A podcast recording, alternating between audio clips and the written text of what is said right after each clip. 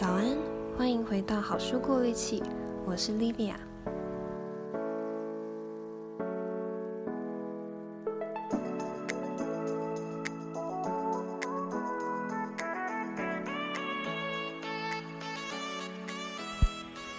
觉醒的人只有一项义务：找到自我，固守自我，沿着自己的路向前走，不管未来它通向哪里。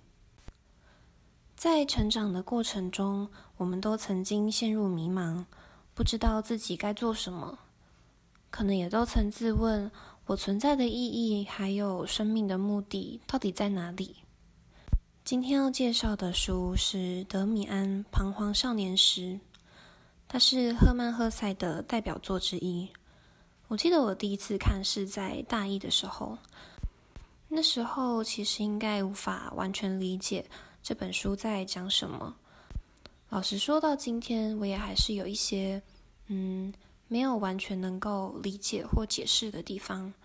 但我相信，就算你跟我一样无法完全理解它，也还是可以被其中的某些文字给触动到。那这本书最触动我的地方，就是刚刚开头念的“人的职责只有一个，就是找到自我”那边。而这个主题也常常是赫曼·赫塞在他的书里面想传达的核心思想。这本书又尤其是如此。故事描述主角辛克莱从十几岁的青少年时光到二十几岁的成长过程。而就像书名一样，“彷徨”这两个字可以说是贯穿在这整本书，也就是主角的整个青少年时光里。我们就好像跟着辛克莱一起经历了许多彷徨跟挣扎，为了那些看似微不足道却又非常重要的东西。而辛克莱也像我们一样，每彷徨过一次，就又成长了一点点。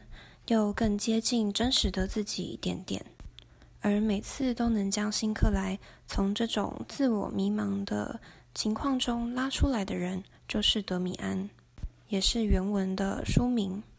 我觉得有趣的地方在于，德米安总是会在一个主角已经迷茫或是痛苦到一定地步之后，因为某个契机而开始意识到自己的行为。然后真切的想要开始走出原本的迷惘之中，这时候德米安才会真的出现。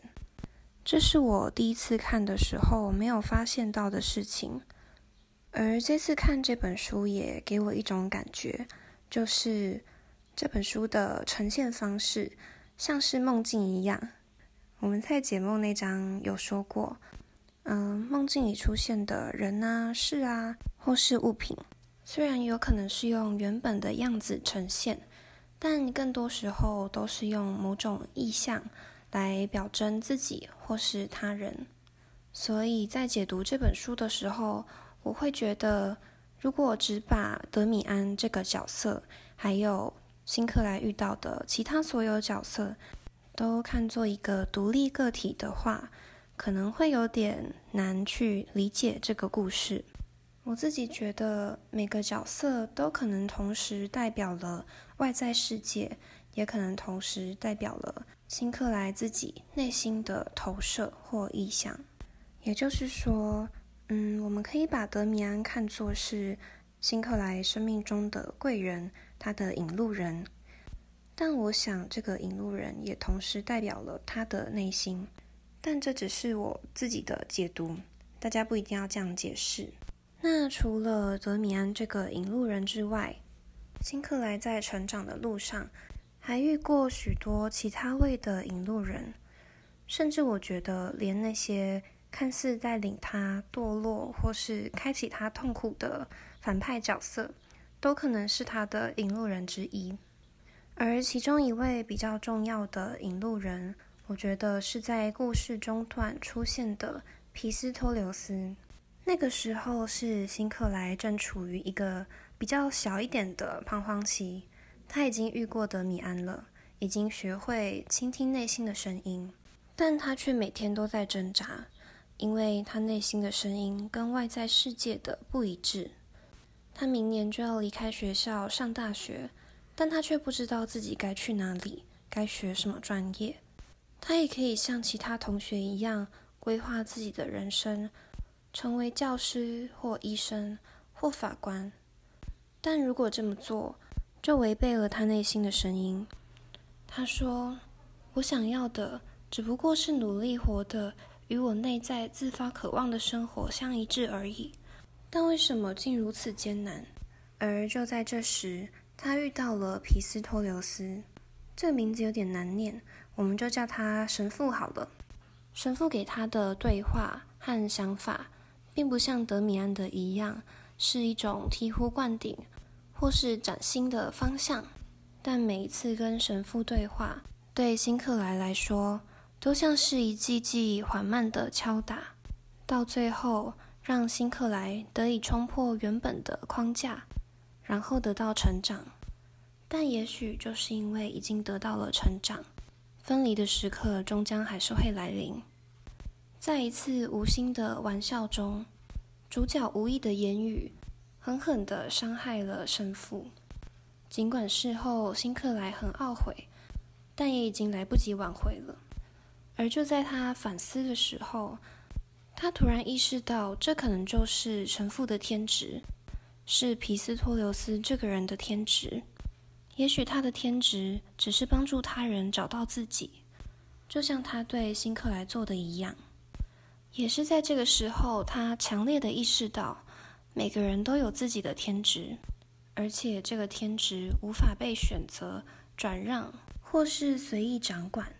这个念头震撼了辛克莱，因为他常常幻想未来的景象，常常梦想自己可能成为的角色，或许是诗人。预言家、画家等等，然而这些都不算什么。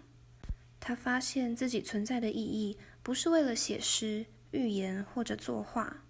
任何人生存的意义都不该是这些，这些都只是旁枝末节。对每个人而言，真正的职责只有一个，那就是找到自我。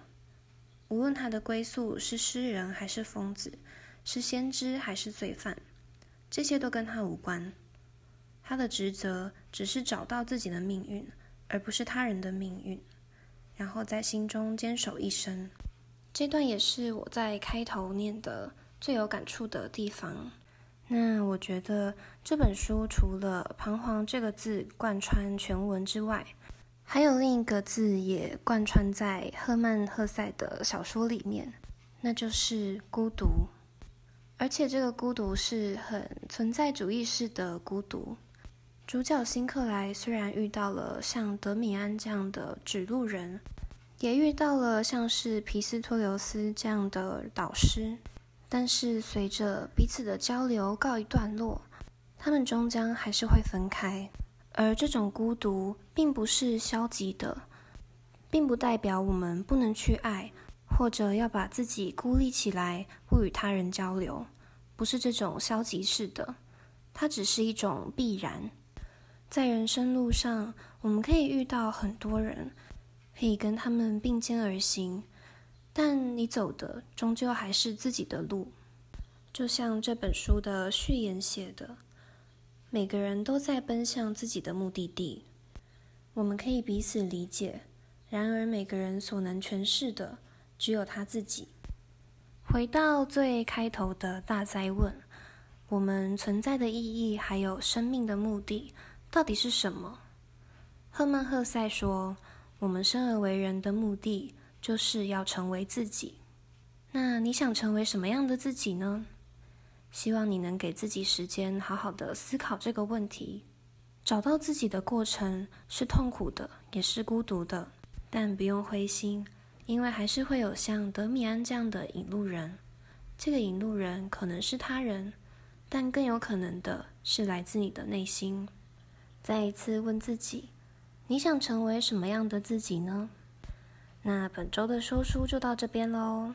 如果你有任何问题或是想跟我讨论的，都可以到 IG 找好书过滤器，然后别忘了订阅这个频道，还有留言跟评分。如果你喜欢这个节目，也欢迎帮我分享给你认为有需要的人。最后，祝你们都拥有活出自己的勇气。那我们就下礼拜见啦，拜拜。